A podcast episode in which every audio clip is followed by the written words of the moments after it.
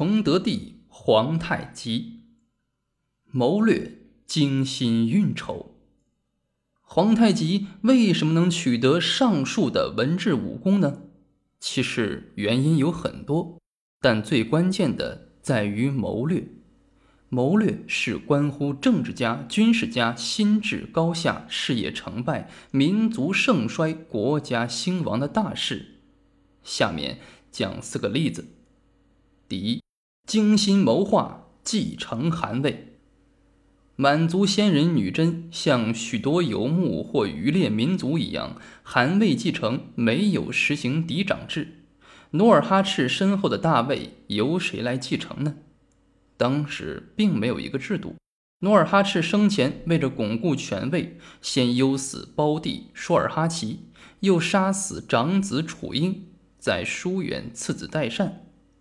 努尔哈赤晚年在汗位继承问题上非常烦恼。他没有指定继承人，而是宣布韩愈实行巴和硕贝勒共议国政制，所以努尔哈赤死后尸骨未寒，贝勒之间汗位之争非常激烈。皇太极运用谋略登上大位，是他长期学习历练的结果。首先跟随父汗学习才智，皇太极自幼聪颖过人。史书说他一听不忘，一见即识。他在少年时便被父亲委以一切家政，不凡指示，既能赞礼，巨细悉当。二十岁走上疆场，亲临战阵，历练兵略。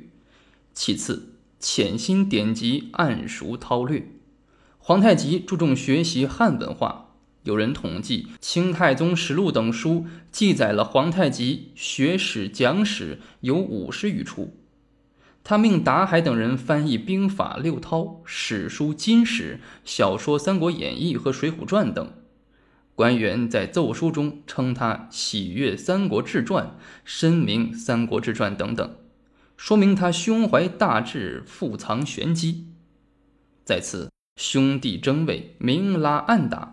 他对待长兄代善，使用离间之计，挑拨韩父同兄长的关系。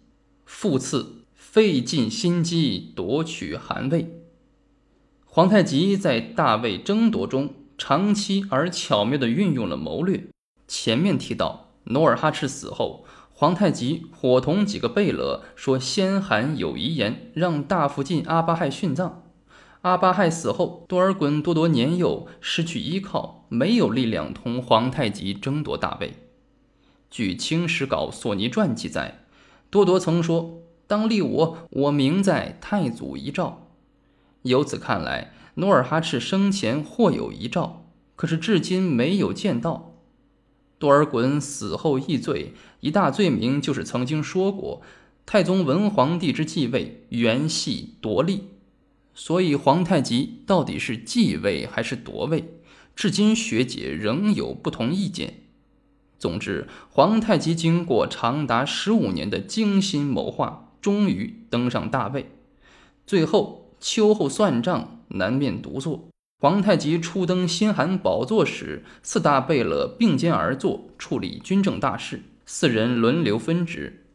皇太极借故先将二大贝勒阿敏除掉。再将三大贝勒莽古尔泰除掉，协扶大贝勒代善顺从，南面独坐，强化集权。第二，遗后四妃，笼络蒙古。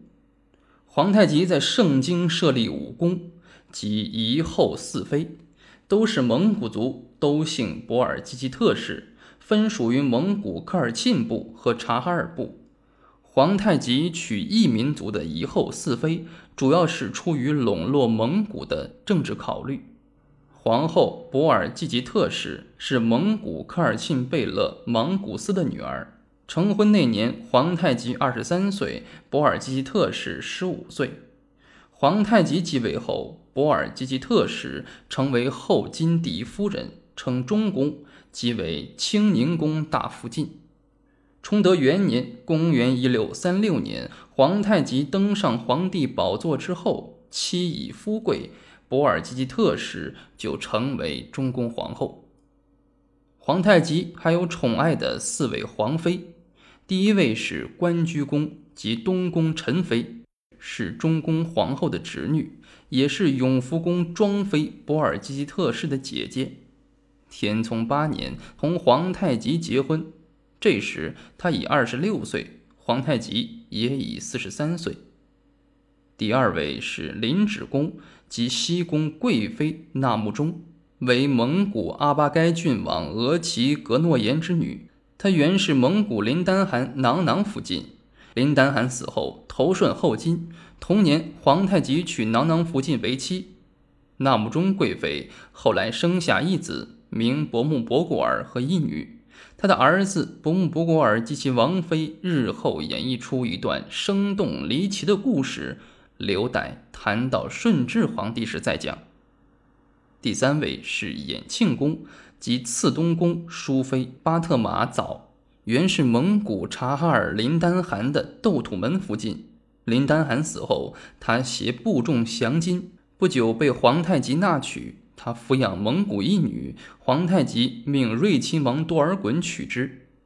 第四位是永福宫及次西宫庄妃，俗称大庄妃。名布木布泰，是科尔沁贝勒寨桑之女，又是中宫皇后博尔济吉特氏的侄女，关雎宫陈妃的妹妹。庄妃十三岁时嫁给皇太极，这年皇太极三十四岁。皇太极继皇帝位后，封她为永福宫庄妃。庄妃作为一个女人，人生中最大的事就是生下一个儿子福临，即后来的顺治皇帝。这年她二十六岁，庄妃的故事我们到后面再讲。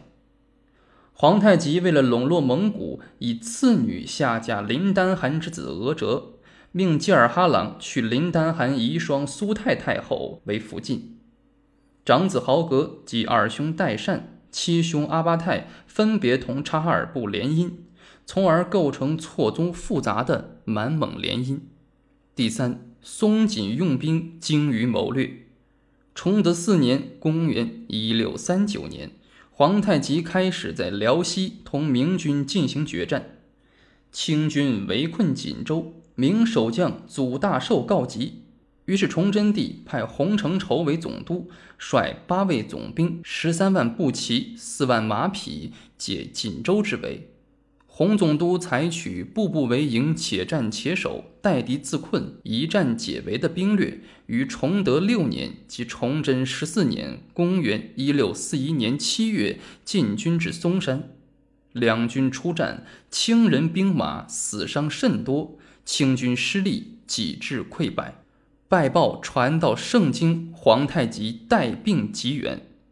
鼻子流血不止，用碗接着，马不停蹄，昼夜兼行五百余里，赶到嵩山。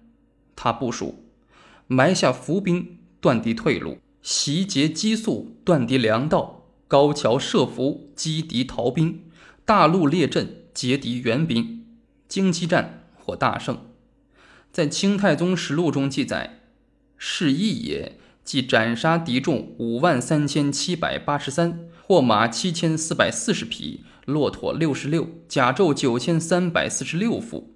明军自杏山南至塔山，赴海死者甚众，所弃马匹甲胄以数万计。海中浮尸飘荡，多如烟雾。洪承畴退缩到嵩山城中，清军破城，洪承畴被俘。明朝得报，洪承畴殉国，朝廷祭奠褒扬，结果洪承畴却投靠了清朝，闹了一个大笑话。自天命三年即万历四十六年（公元一六一八年）抚顺的第一次交锋，到顺治元年即崇祯十七年（公元一六四四年）清军入关。在近三十年间，对明清兴亡产生极其深远影响的主要是三个战役，这就是萨尔浒之战、沈辽之战和松锦之战。萨尔浒之战是明清正式军事冲突的开端，标志着双方军事态势的转化。明辽东军由进攻转为防御，后金军由防御转为进攻。沈辽之战是明清激烈军事冲突的高潮，标志着双方政治形势的转化。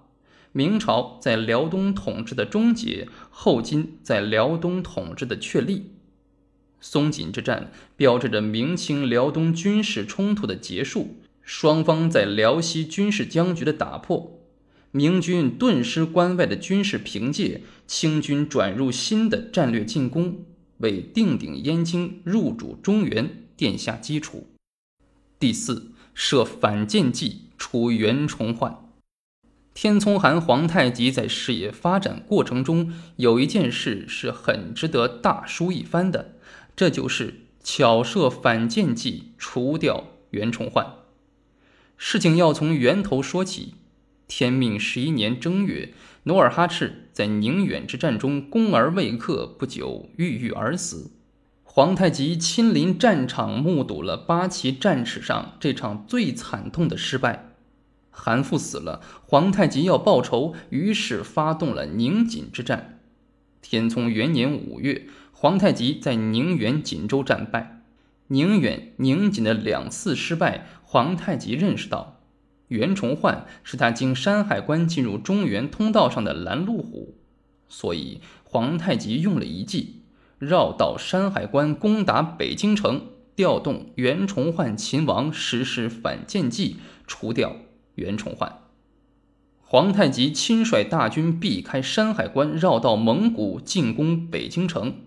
这时的袁崇焕被崇祯帝重新启用为兵部尚书、蓟辽都师。他曾奏报：辽东防守坚固，敌军不会通过，但蓟镇一带防守空虚，应当加以重视。朝廷对他的奏报未予理睬，而尘封起来。当袁崇焕在山海关巡视的时候，得到皇太极进攻京师的军报，他急点九千骑兵，日夜坚持前来救援，同敌决战。保卫北京，袁崇焕驻兵在北京广渠门外，兵无粮，马无草，白天作战，夜间露宿。袁崇焕身先士卒，中箭头的衣甲像刺猬皮似的。袁崇焕连获广渠门和左安门两节，京师转危为安。皇太极一看，这样下去怎么得了呢？于是就使用了《三国演义》中。周瑜利用蒋干盗书使曹操中反间计的手法，设计陷害袁崇焕。十二月初一日，崇祯帝中了皇太极的反间计，以议军饷为名，命袁崇焕到紫禁城。当时北京城戒严，九门紧闭，袁崇焕坐在筐里，被人吊到了城上。袁崇焕到了紫禁城平台，发现崇祯帝并未异想。而是下令将他逮捕，下锦衣卫狱。第二年八月十六日，一代名将袁崇焕在北京西市被凌迟处死。《明记北略》记载，袁崇焕受刑时，人们咬牙切齿，买从袁身上割下的肉就酒喝，喝一口骂一声。这个记载未必可靠。但说明当时京城上下都中了皇太极的反间计，误认为袁崇焕通敌。事情一直到清朝修《明史》，在满文档案中看到当时的记载，才真相大白。事过五十二年之后，袁崇焕的冤案由乾隆帝予以平反。皇太极用反间计使大明崇祯帝自毁长城，《明史·袁崇焕》中说。自袁崇焕死，边史已无人，明亡争绝矣。皇太极心机之深，治蜀之高，谋略之精，手段之辣，令人叹为观止。这自然与其先天禀赋有关，但所处环境和人生经历，则是更重要的原因。但不久之后，皇太极便薨逝了。那么，皇太极究竟是怎么样去世的呢？且听下文分解。